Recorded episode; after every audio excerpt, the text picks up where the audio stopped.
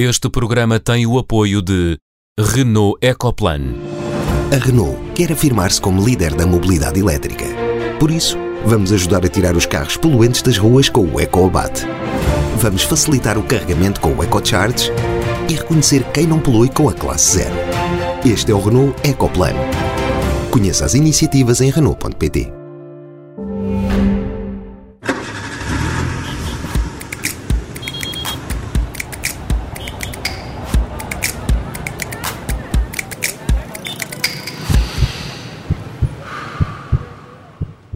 Bem-vindos ao Som Ambiente. No programa desta semana vamos tentar antecipar o futuro da mobilidade e do setor dos transportes no mundo pós-pandemia com a ajuda do professor José Manuel Viegas. Na primeira parte, refletimos sobre o peso ambiental das barragens. Num país sujeito a fenómenos meteorológicos extremos, as barragens são a melhor forma de gerir o recurso água que impactos tem uma barragem na paisagem, na biodiversidade e no equilíbrio ambiental? É mais à frente no programa desta semana. Como sempre, com a Catarina Grilo, a Sofia Guedes Vaz e o Henrique Pereira dos Santos. Olá a todos. Olá. Olá. Olá. Dava. É verdade. É verdade. Vamos embora. Um off the record. Um, exato, um programa só de bloopers. Sem mais demoras, vamos aos sinais. Começamos, como é hábito, pelo encarnado. Catarina, atribuis sinal de chumbo à reação de vários grupos ambientalistas ao filme Planet of the Humans. Porquê? Sim, não foram só ambientalistas, foram também alguns cientistas da área das alterações climáticas e da energia que se juntaram e pediram a suspensão da divulgação de um pseudo-documentário de Michael Moore e Jeff Gibbs, que a Sofia já tinha também uh, comentado a semana passada, e digo pseudo-documentário porque de facto viu este fim de semana e é uma série de distorções e meios de verdade, informação incompleta, etc. Um, mas a melhor maneira de combater este tipo de informação não é com a censura, é de facto combatendo com, com, com verdade, com factos, com novas maneiras de comunicar que sejam também mais atrativas para, para os ouvintes e para os leitores. Uh, e daí também o meu sinal vermelho, porque a censura para mim não é opção. Henrique, o sinal amarelo desta semana é teu, vai para a decisão de limitar a circulação de passageiros em dois terços nos transportes públicos. É uma decisão que te deixa com um pé dentro e outro fora do autocarro? É, o meu problema é que é uma decisão que deixa as pessoas com dois pés fora do autocarro, porque um, é um estigma que é posto sobre o transporte público que não tem uh, justificação de maior e que tem um efeito ambiental uh, enfim, bastante, bastante grande. Eu, eu acho uma decisão que não, não, não faz sentido uh, e não, não a consigo entender. Sofia, vamos ao sinal verde desta semana, que é atribuído por ti e é dirigido à Presidente da Comissão Europeia, Ursula von der Leyen, e é uma promessa em particular. Que promessa é essa? Uh, sim, esta semana uh, a Presidente da, da Comissão Europeia uh, lançou um vídeo a semana passada, aliás, lançou um vídeo a, a, dizer novamente que a retoma da União Europeia deverá ter no Pacto Ecológico Europeu a sua bússola. Foi a mesma palavra que ela, que ela, que ela utilizou, bússola, o que é uma palavra bonita porque nos dá, dá o norte, dá-nos para onde nós nos devemos uh, dirigir. Uh, continua a dizer que é uma oportunidade para reconstruirmos as nossas economias de maneira diferente e mais resiliente.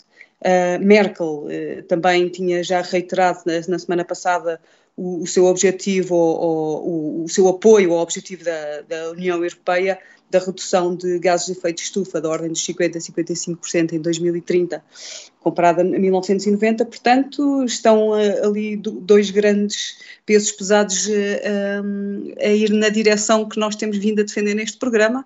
Portanto, sinal verde com muita esperança. Estão atribuídos os sinais desta semana. Nos próximos minutos vamos refletir, analisar, debater um tipo de infraestrutura que nos últimos anos opôs ambientalistas ao Estado português. Estou a falar das barragens essenciais para gerir o recurso água. Será? Catarina, as barragens são a melhor ferramenta ou infraestrutura para encontrar o equilíbrio entre a escassez e o excesso de água? Ora bem, de facto as barragens sempre foram, ah, ou quer dizer, durante o século XX foram sempre esta bandeira de infraestruturas ah, grandes e pesadas a serem construídas, que iriam trazer o desenvolvimento uh, e, e, e, ajudar a lidar com as questões da, da escassez, escassez de água. Uh, no entanto, e regulando o abastecimento, etc. No entanto, uh, também tem uma série de consequências negativas ao nível ambiental e não são necessariamente a melhor forma para regular, para fazer face à escassez de água. Uh, há, há, várias outras maneiras, passa por um uso mais parcimonioso da, da água, dos recursos hídricos, só, só a título de exemplo, muitas uh, captações de água nem sequer utilizam um contador, portanto não, uh, muitos, muitos uh, agricultores não têm contador, não, não têm noção de quanta água é que gastam, quando isto é uma coisa fundamental para nós percebermos exatamente se, se estamos a usar muita ou, ou, pouca água. Há também uma série de práticas um, a, a, nível da diversificação das, da, das origens dos sistemas de abastecimento, por exemplo, fazer, fazer a reutilização de águas residuais, são tudo opções que poderiam e podem ajudar a enfrentar a escassez de outra maneira que não implique construir barragens e represas e diques e açudes. Uhum. Uh, só, para, só para ter uma ideia, por exemplo, na, na Bacia do Douro, na parte portuguesa da Bacia do Douro, existem mais de mil barreiras uh, ao, livre fluir do, do, do rio e, do, e, dos seus afluentes, não é? Estas, estas barreiras que são quase todas utilizadas para regadio, depois implicam uma perda de biodiversidade, da capacidade natural dos ecossistemas para, para depurar a água, para garantir a sua qualidade, e também tem consequências uh, uh, ajusantes, não é? Na costa, ao prenderem os sedimentos, já lá vamos. Já lá vamos, uh, já lá vamos, Catarina. Gostava de ouvir uh, o Henrique e a Sofia. Henrique, uh, perguntava, fazia-te a mesma pergunta, se as barragens são a melhor infraestrutura para encontrar o equilíbrio entre a escassez e o, e o, excesso de água. E aproveitava também para te perguntar se somos um. Nós somos um. Portugal é um dos poucos países do mundo sem rios livres de barragens. Temos barragens a mais ou não? Vamos pôr as coisas talvez de uma forma mais, mais genérica. O problema põe-se é faz sentido uh, e é necessária a artificialização dos rios ou não? E qual é a tua resposta? Uh, os, os, os, rios são um ecossistema muito especial sob, sob vários pontos de vista e uh, seria bom, num mundo ideal, que não fossem artificializados.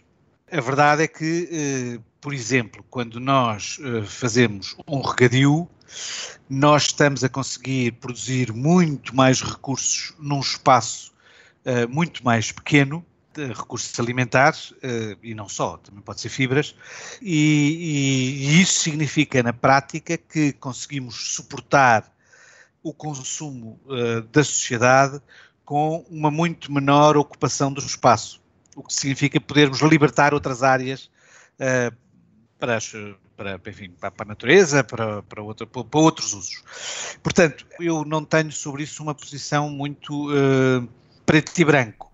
Eu tenho sobre isso uma posição em que é preciso uh, terem atenção o valor dos rios enquanto tal e os valores dos rios uh, uh, naturais e naturalizados. Acho que há espaço para desmontarmos estruturas que hoje são obsoletas. Por exemplo, às vezes isso acontece. Diz? Por exemplo. Que estruturas é que podem ser açudes, desmanteladas? Açudes. Eh, eu lembro-me, por exemplo, de um açude no Rio Voga, que é o primeiro açude, que é o primeiro, o primeiro obstáculo razoável, uh, ainda antes da barragem de, de Ribeiradio, que é mais, mais recente, que foi um açude feito já há muitos anos e que uh, essencialmente produzia energia para uma fábrica que havia ali perto. Uh, hoje a fábrica não existe, hoje não é necessária essa, essa, essa, essa energia, mas nós nunca desmontámos o açude. Uh, e este tipo de, de, de, de operações uh, podem ser feitas. Nós não temos um programa de renaturalização neste sentido, de desmontagem daquilo que é obsoleto. Mais do que discutir uh, a necessidade de, de, fazermos mais barragens, que é uma, uma discussão em, em, em, que, em que, temos, que temos que fazer, mas que temos que pesar os prós e contras, há um conjunto de outras, de outras, de outras situações em que nós podemos melhorar eh, eh, ecologicamente os rios sem grande perda social. Obviamente temos que investir a, a desfazer as, as, estruturas e a renaturalizar, mas podemos fazê-lo porque as estruturas estão obsoletas, já ninguém as usa, já não são precisas e nós poderíamos caminhar no sentido da renaturalização.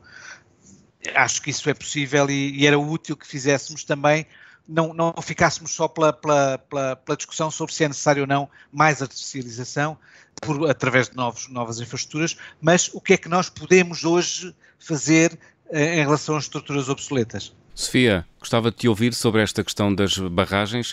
Uh, é uma matéria sobre a qual tens uh, posição irredutível? És manifestamente contra as barragens ou não? não, eu não tenho posições irredutíveis. Não, pois já concordo com esta, esta coisa do, do, do Henrique da nunca quando, quando as coisas são construídas, uh, uh, infraestruturas grandes são construídas, nunca o custo do desmantelamento é, é, incorporado e portanto depois quando têm que ser desmanteladas é caríssimo e não se faz porque não foi não, não foi não foi contemplado no início ou não se foi poupando de, dinheiro ao início para que isso acontecesse. E isto toda, é um grande. Erro quando se fala dos custos das grandes infraestruturas, este, esta componente não estar, não estar logo incluída. É interessante, eh, Sofia, porque esse debate nunca se faz sobre nenhuma nunca obra em particular. Exato, não, mas é, não é só em Portugal, no mundo inteiro. Então, por exemplo, nas. Na, na, energia nuclear, e agora não tem nada a ver, mas o desmantelamento de uma central nuclear são milhões e milhões que nunca são contabilizados quando se diz que a energia nuclear é mais barata do que a outra. Um, porque, porque é muito bonita esta ideia do, do, de poupar para o futuro. É, é, é há, há, agora não queria desvirtuar das barragens, mas há uma história de, de uma capela que estava a ser destru, que estava -se a destruir uh, e era feita com umas árvores quaisquer muito especiais e o avô do capelão sabia que o avô lhe tinha dito que há 500 anos, quando tiraram as árvores para construir aquela capela, tinham plantado outras no mesmo sítio e, portanto, agora que era preciso reconstruir, podiam ir lá buscá-las.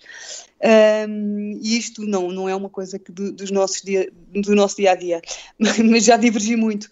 As barragens em Portugal têm, pois nós temos 250 eh, barragens grandes, ou seja, com mais de um, mil, um milhão de, de, metros cúbicos de água. Portanto, são muitas barragens e com grande capacidade de armazenamento de água. E, de facto, as barragens têm, têm muitas, são, são multiusos hoje em dia, não é? Podem ser usados para, uhum. quer para regulação de, de, regulação de cheias, quer para períodos de escassez, quer para abastecimento de água, quer para eh, produção de energia, enfim. E algumas têm, têm potencial um turístico. potencial turístico, sim, de, eh, de, de, de, lazer e de, e de balnear, não é? Também, também isso acontece. Agora, o que interessa é um bocadinho como também a Catarina estava a dizer, não é? Uh, precisamos uh, de gerir o, a água, não é? Que é um dos elementos uma substância primordial, como diriam os filósofos, não é? Tales de Mileto, nomeadamente, não é? Que era o defensor da água como a substância primordial. E a água é um dos grandes problemas ambientais pouco, pouco falados. Falamos sempre das alterações climáticas, da biodiversidade, disto, daquilo, mas raramente se, se fala da água quando Uh, todas as pessoas que trabalham no ambiente sabem que é um dos recursos mais, imp mais importantes e que têm que ser muito melhor geridos daquilo, de, do, do, que é hoje em dia. E, e, nós, eu estava a ver ali na, na APA. Uh, outra vez aquela ideia que também já temos falado em outros programas, há, no, há ali 12 planos uh, a ver com gestão da, gestão da água, é planos para gestão de tudo e mais alguma coisa. Uhum. Outra vez 12, não é? Uh, não é um, mas são, são 12. Mas de facto a água pode ser muito mais bem gerida, podemos. Uh, um, e, poder, e, e, esta questão da rega, que o Henrique estava a dizer, isto está, está tudo sempre interligado, não é? E que culturas é que nós queremos? E queremos aquelas culturas que precisam daquele regadio intensivo ou não? E se, e se queremos, então precisamos de barragens e precisamos ter ali água, mas se quisermos outro tipo até de regadio, que usa menos água, quais é que são as nossas opções estratégicas em termos agrícolas? Depois está ligado, está, está, está ligado à, à necessidade das barragens. E eu acho que há, há determinadas uh, opções de regadio que nós podemos poderíamos eh, dispensar. Por exemplo? Digamos, ter outra. Ah, eu tenho sempre a ideia do, do alqueva, não é? E da, da, da do olival intensivo, que, que é regar, dispensar é? o azeite? Podemos dispensar algum daquele azeite? Sim, acho que sim. Sem, se, se, se, acho que sim, claro, e, e muito, muito mais ali uh, no, no Alentejo e com a, os impactos ambientais que aquilo está a causar e que eu tenho ideia que daqui a, daqui a uns anos aquela, aquelas oliveiras um, vão deixar aquele território muito depauperado. Uhum. Mas isso não deriva... Pela maneira intensiva como são, como são geridas. Mas isso, é, Mas isso é, um exemplo, é um exemplo de como é, que se está, como é que se gera a água, não é? As perdas de água são brutais em todos os ah, em todos os. A água utiliza-se para uso doméstico, para uso industrial e para uso agrícola, Sim. não é? é. E o uso agrícola oh, oh, Sofia, é, é verdade que as perdas de água são grandes e é sempre um dos problemas na gestão dos sistemas de água. Mas a verdade é que sem barragem a perda de água é 100%. Mas isso não é perda porque não a estamos a, sequer a utilizar. Isso não, ah, não parece que seja Exato, o mesmo vai conceito, para o mar, não é? Não, é? não se perde. Sim, isso, isso, não é uma perda. Não utilizar água não se está a perder água. Ideia, há uma ideia, havia uma ideia, Quer não é? Dizer, os rios, os rios que a água perde-se no mar. A água não se perde no mar, isso faz parte do ciclo hidrológico da água. Uh, aquilo que estás a dizer é que ah, efeito de utilização, efetivamente perde-se no mar. Não se perde, não, faz parte do ciclo, uh, perde-se numa visão completamente antropocêntrica uh, da, do recurso. Do, do, ciclo da água hum. e do recurso, e não, não, não é bem essa a visão que devemos ter de todos os nossos recursos, explica, não é só explica, essa visão explica a tua ideia, Henrique. Bem, é que eu tenho mesmo uma visão antropocêntrica uh, e, e, e, acho que é um direito que me assiste. Uh, Obviamente. E acho que uma boa parte das pessoas uh, também tem essa visão antropocêntrica. Aliás, a esmagadora maioria das pessoas tem essa visão antropocêntrica. Porque é relativamente fácil dizer podemos prescindir do olival intensivo quando temos recursos para pagar azeite a um determinado preço. Mas se nós queremos generalizar o uso do azeite que é uma boa gordura do ponto de vista alimentar, e o queremos generalizar aos utilizadores que têm menos recursos, que têm menos dinheiro, provavelmente nós temos que ter uh, produções mais eficientes, de modo a sermos capazes de reduzir o custo. De outra forma, era, nós era... podemos ter um azeite fantástico, que ganha prémios, mas é um preço que eu não posso pagar. Quer dizer, eu até posso, porque sou um burguês, mas uh, tirando isso, há uma data de gente que não pode. E, portanto, por isso é que eu digo que uh, tenho uma certa dificuldade em, em, em, olhar para isto numa visão manicaísta, preto e branco, porque quando dizemos nós devíamos fazer isto ou nós, nós somos muitos e pensamos de maneira diferente e somos diferentes. Felizmente. E é verdade. Felizmente, é exato, aqui felizmente. A discutir, por isso mesmo é que estamos aqui a discutir com visões claro. diferentes, isso é que é positivo, não é? Exato, exato. Só, só estou a, a, dizer que em relação, por exemplo, a Rogadio, que é sempre uma questão, mas, mas há outras utilizações utilizações da água. A questão é, nós podemos prescindir disso, mas isso significa menos criação de riqueza. E, em alguns aspectos, menos espaço disponível para a não utilização pelo homem. Na medida em que eu vou ter que fazer uma utilização mais extensiva que ocupa mais espaço. Espaço esse que eu vou, obviamente, eh, buscar àquilo que é uma utilização uh, natural, daquilo que seria a utilização natural. Grande parte da recuperação que nós temos hoje uh, da, da vegetação autóctone em Portugal resulta do facto de nós conseguirmos produzir muito mais num espaço muito mais uh, reduzido. Uhum. Temos pouco nós, tempo. Nós exportamos muito do, do, do azeite Exato. que que, que, produzimos ali no Alentejo. E aqui eu acho que ninguém tem aqui visões manicaístas nem visões a, preto e branco. Acho que há, há, variáveis diferentes nas equações e temos que considerá-las todas. Claro, por isso é que eu digo, atenção, e, e esta, exportar esta o azeite... E esta ideia do, do, crescimento económico a todo custo é uma ideia, bem, é o que estamos aqui à, espera nesta retoma, que seja uma retoma diferente, mais resiliente e Eu não sei se é tudo... Diferente. Mas, mas deixa-me é só... Para fechar, Catarina, tem que ser muito rápido. Muito rápido. Eu, não, eu queria só pegar neste argumento também da Sofia de olhar para o outro lado da, da equação. É que, de facto, para manter este regadio intensivo é preciso ter barragens para fazer essas, para ter essa água e essas barragens depois também têm um custo uh, ajusante que é, por exemplo, ser preciso todos os anos a dar, a andar a reencher praias com sedimentos que não chegam à costa. Isto também é um custo e acho uhum. também é importante, mantendo essa visão antropocêntrica, não é? Que não, não a recuso, não a nego, acho também importante pensarmos o que é que está no outro lado da equação, que há custos e, e, e, e benefícios e ganhos nos dois lados uh, da equação de ter e não ter barragens. E é essa contabilidade também é importante, é importante fazer e não simplesmente olhar para os custos de um lado e os benefícios do outro. Muito bem, estamos quase a chegar ao final da primeira parte, já a seguir música de elevador. E na resposta à pandemia de Covid-19, Catarina, há autarquias que estão a limpar o espaço público recorrendo a produtos desinfetantes. Esta prática, Catarina, é a música de elevador. Uh, porquê? E pedia-te 20 segundos. Ok, a música de elevador, uh, porque isto não tem eficácia comprovada, não é recomendado sequer pela Direção-Geral de Saúde. Aquilo que é utilizado, que é hipoclorito de sódio diluído, portanto, um, um diluída, uh, tem efeitos na, na, no ambiente, não é? Tem, não tem eficácia comprovada e, e, quer dizer, é um bocado ridículo andarmos a desinfetar a calçada e o asfalto, porque que eu saiba, ninguém come daquilo que está no chão. Uh, portanto, isto, as pessoas estão a apelar e a pedir às câmaras para virem às suas ruas desinfetar, mas isto não tem eficácia nenhuma, é só um conforto uh, da consciência de, das autarquias e é uma ilusão de que isto nos vai proteger quando nós sabemos que aquilo que nos protege é uh, o distanciamento físico, é a higiene respiratória um, e, e agora esqueci-me do terceiro. Não faz é, mal, não, te, não é lavar as mãos, lavar as mãos. Não temos mais, não temos mais tempo. Ruas desinfetadas a fechar, a fechar a primeira parte do som ambiente esta semana. Na segunda parte recebemos José Manuel Viegas, especialista em transportes. Até já.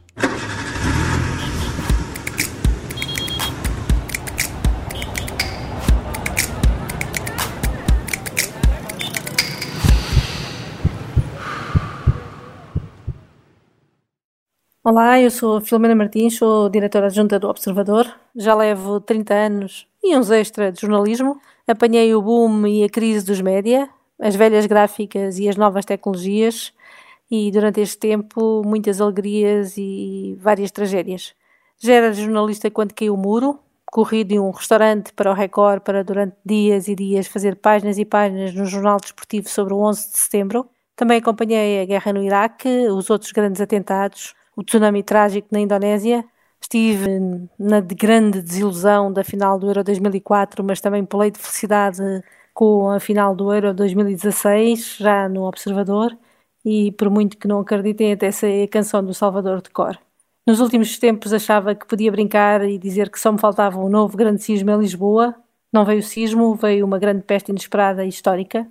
Estou no Observador desde 2015 e na direção desde 2016. Este é um projeto que sempre marcou pela informação de qualidade, a informação que lhe continuamos a dar ao minuto sobre esta pandemia, mas para o fazermos mais do que nunca precisamos de si. Se quer juntar-se à nossa missão de serviço público, torne-se assinante do Observador.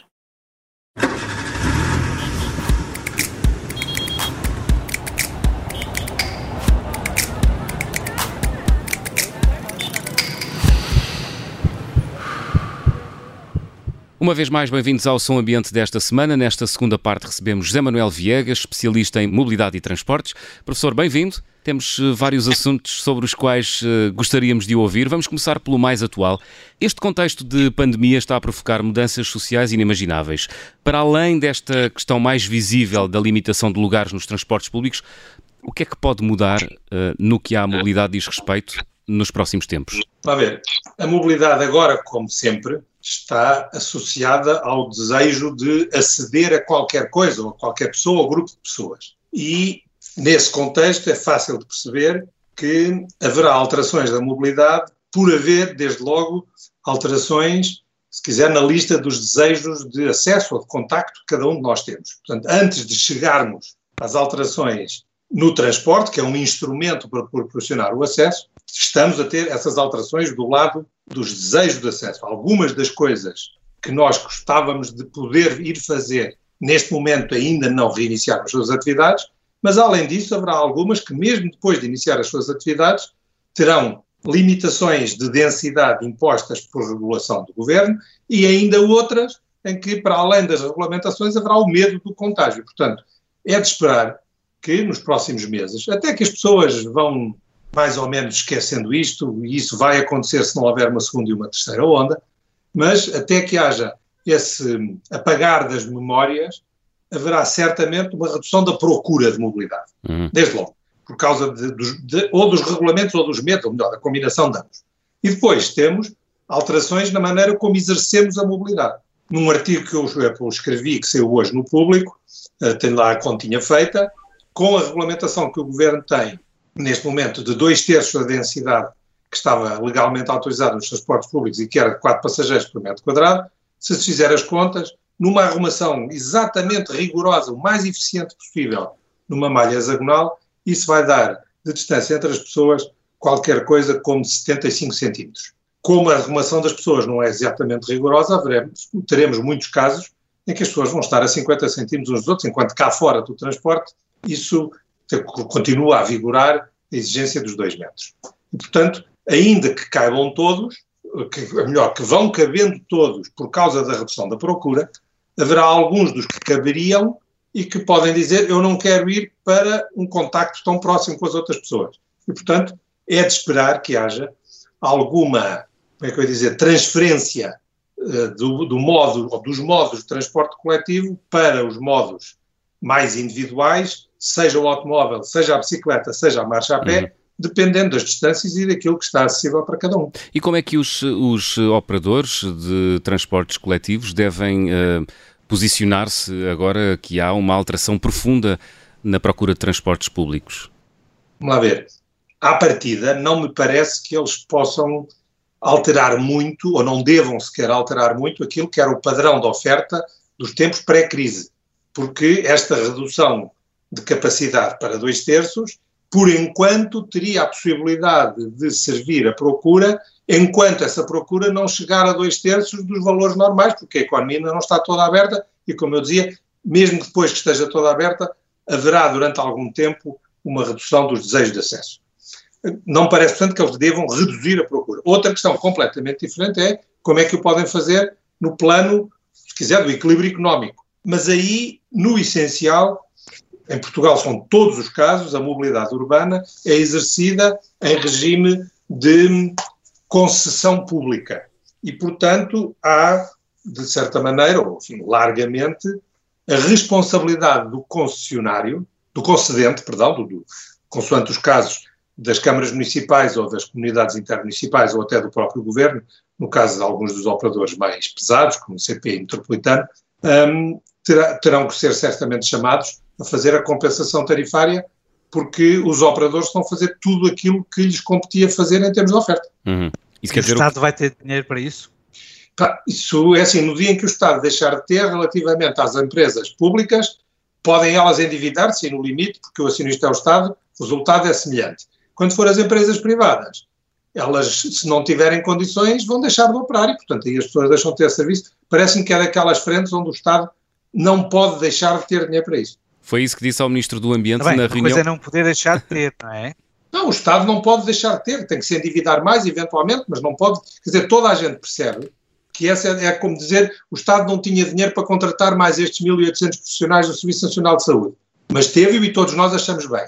O Estado não pode deixar de ter dinheiro para manter em funcionamento os transportes públicos que garantem que muita gente chega aos seus empregos, nomeadamente, enfim, as outras coisas que as pessoas usam, para, para os quais as pessoas usam os transportes. Portanto, não... Mas como sabe, foi por causa disso que, que, que acabámos por ter que ter uma troika em Portugal.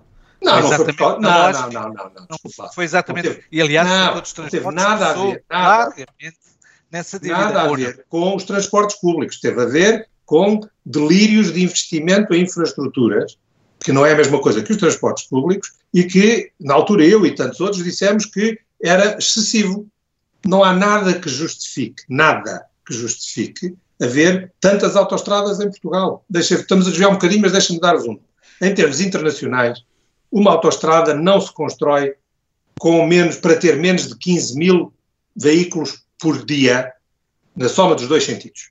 E não se começa a pensar nisso antes de ter menos de 10 mil. Em Portugal, metade da rede de autoestradas tem menos de 3 mil.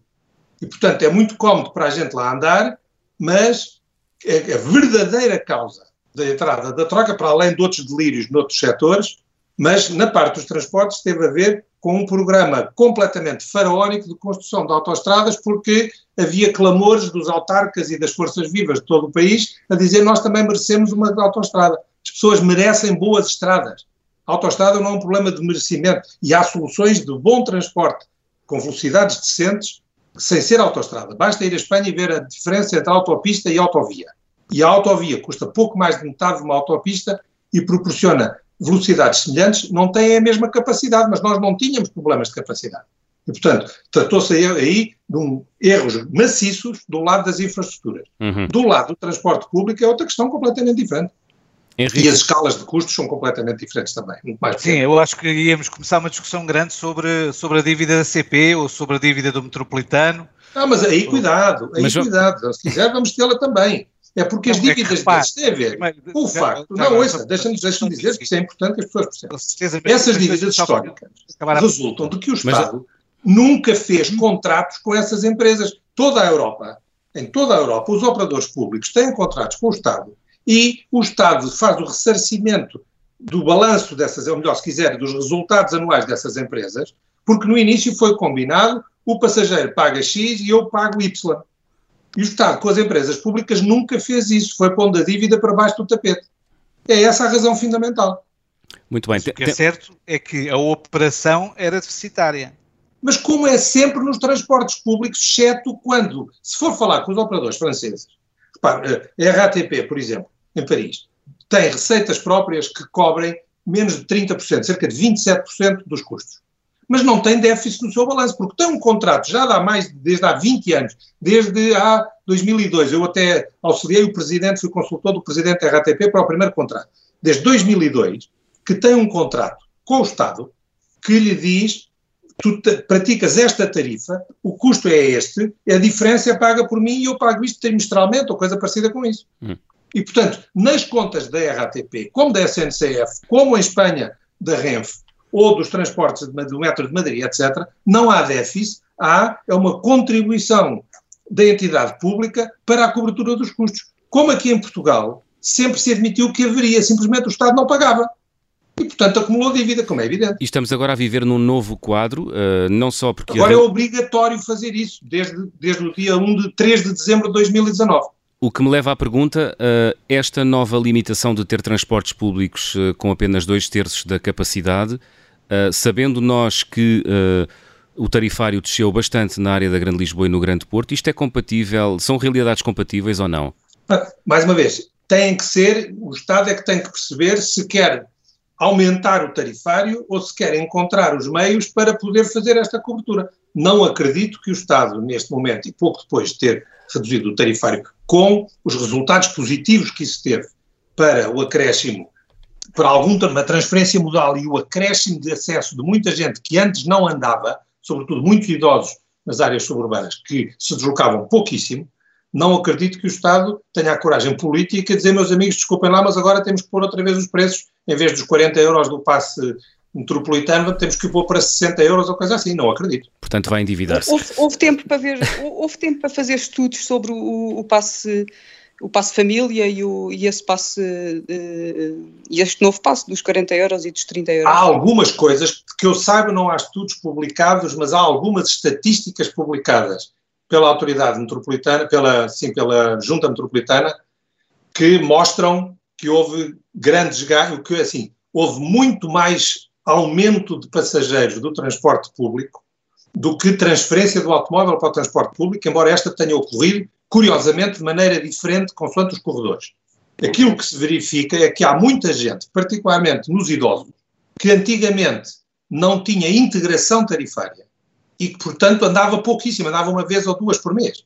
E de repente começou a dizer: eu por 20 euros por mês, porque eles só pagam metade dos 40, eu por 20 euros por mês pago para quando me apetecer ir dar uma volta. E isso foi um fenómeno muito, muito forte deste aumento de passageiros. E, e, e, andam fora das horas de ponta, portanto não. Andam muitas vezes fora das horas de ponta, outras vezes também nas horas de ponta, mas uh, digamos que não é por causa disso que a hora de ponta ficou mais apertada. Pois. Uhum. E acha que Lisboa alguma vez se pode tornar eh, um Amsterdão, uma Copenhaga em termos de bicicletas? Acho que pode, mas não devemos estar à espera de uma varinha mágica. Eu tive a sorte, se quiser, para fazer comparações, eu tive um estágio a meio do meu curso de engenharia no verão de 1973 em Amsterdão. E, portanto, andava por lá. E andavam lá muitas bicicletas, mas nada comparado com o que anda hoje em Amsterdão ou em Copenhague. E estive em Copenhague a passar uma semana quando acabei o curso, em 1975. E as bicicletas lá viam-se pouquíssimas. Pouquíssimas. Desde pouco depois disso, a cidade de Copenhague, salvo erro, começou em 1979 ou 1980, com uma política que se tem mantido até hoje de promover o uso da bicicleta. E, portanto, como eles dizem, pá, demorou 30 anos, 35 anos. Mas com uma atuação consistente ao longo dos anos, fomos conseguindo ganhar, todos os anos, ganhar cota de mercado para a bicicleta. Então Lisboa também precisa de 30 anos. Perdão? Lisboa precisa de 30 anos. Não, não precisa, porque entretanto já temos os exemplos dos outros. Entretanto, já há bicicletas partilhadas, que é uma coisa que não havia na altura. Portanto, há uma série de atalhos possíveis.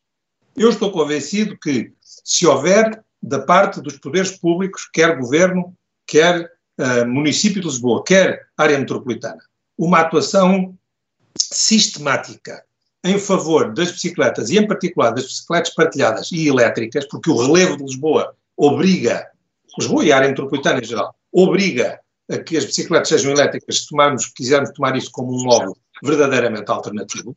Eu não tenho muitas dúvidas que se calhar se conseguem resultados muito interessantes em 5 a 10 anos, não é preciso 30. Mas parece-lhe possível que uma família invista, por exemplo, 2 mil ou 3 mil euros numa bicicleta elétrica para aguardar no poste uh, do passeio na rua?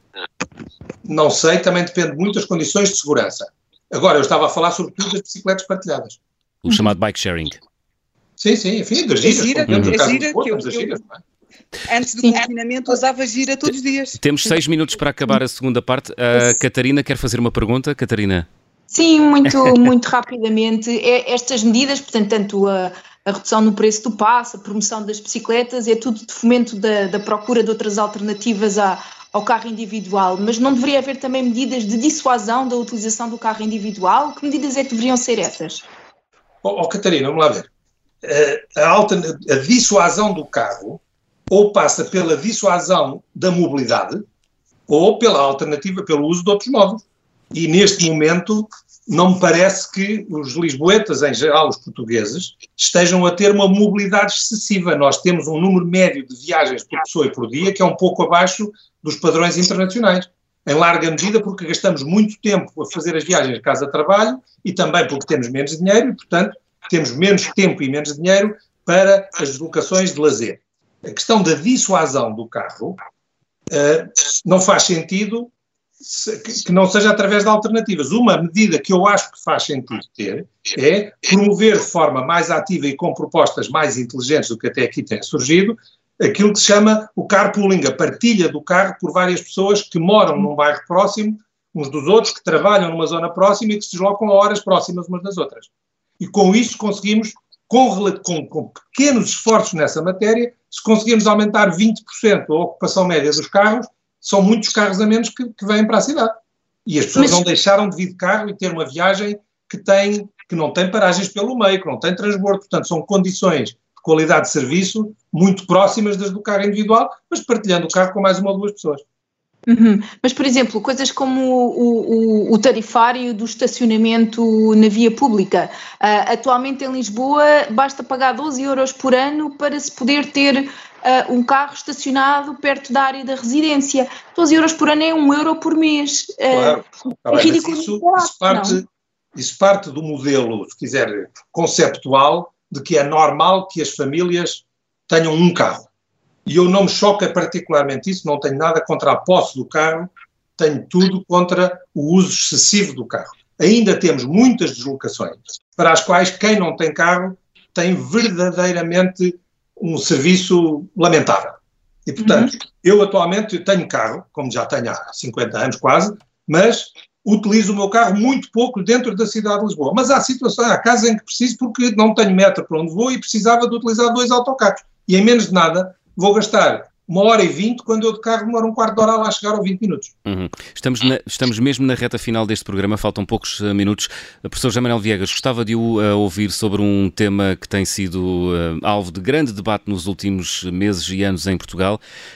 estamos aqui a entrar numa zona cinzenta da atualidade, um futuro incerto, com viagens a serem desaconselhadas, companhias aéreas com novos modelos de negócio, taxas de rentabilidade diminuídas perante tudo isto, vale a pena manter a construção uh, do futuro aeroporto do Montijo? Ou é uma ideia que nós devemos abandonar já? Repare, certamente abandonar não faz sentido. Vamos lá ver, essa pergunta tem duas subperguntas. Uma que é, faz sentido ou não aumentar a capacidade aeroportuária da região de Lisboa? E número dois, faz sentido ou não fazer isso no Montijo? Eu então vou responder só à primeira. Vamos embora. Que é aquela que é posta em causa com estes acontecimentos mais recentes. E o meu entender é o seguinte: não temos nenhuma garantia de que se aparecer uma vacina, como parece ser provável, nos próximos dois anos, daqui a cinco anos ou seis ou sete, não estejamos outra vez com o país cheio de turistas. Porque quem diz que não queremos tantos turistas tem que dizer como é que nós vamos ter a população com um nível de vida razoável e sem ter 10 ou 15% de desemprego. Porque este país, a bem ou a mal, tem um enorme potencial turístico e ainda não encontrou um potencial equivalente de realização de riqueza noutros setores. E, portanto, abandonar a ideia de expansão da capacidade aeroportuária da região de Lisboa parece-me disparate. Deixámos é de ter urgência em começar as obras daquilo que seja a solução que tenha sido adotada, seja a do Montijo, seja a do Campo Tiro de Alcochete ou outra coisa qualquer. Portanto, acho que fui claro, abandonar essa ideia parece-me que não há neste momento nenhuma razão forte para o fazer. Mas não aumenta o risco hum, da construção de um novo aeroporto? Não torna ainda, ainda, ainda, não torna ainda, não, não torna o, aeroporto, o futuro aeroporto do Montijo um, um investimento ainda mais arriscado? Mas esse não é o seu problema nem o meu, é do investidor.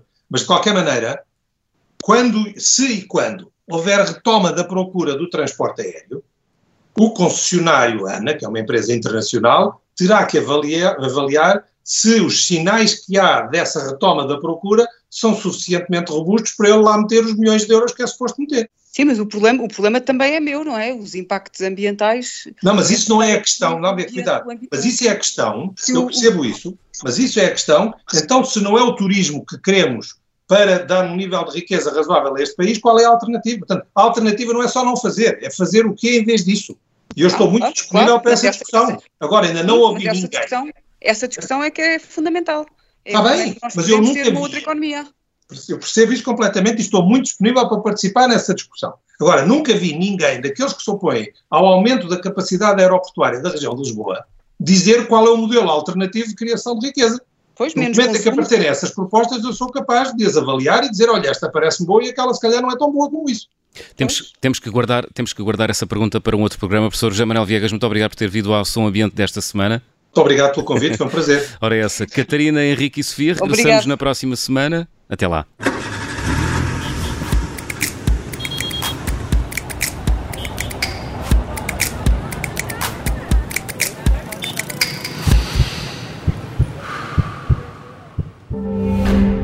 Este programa teve o apoio de Renault Ecoplan. A Renault quer afirmar-se como líder da mobilidade elétrica. Por isso, vamos ajudar a tirar os carros poluentes das ruas com o EcoAbate. Vamos facilitar o carregamento com o EcoCharge e reconhecer quem não polui com a classe zero. Este é o Renault Ecoplan. Conheça as iniciativas em Renault.pt.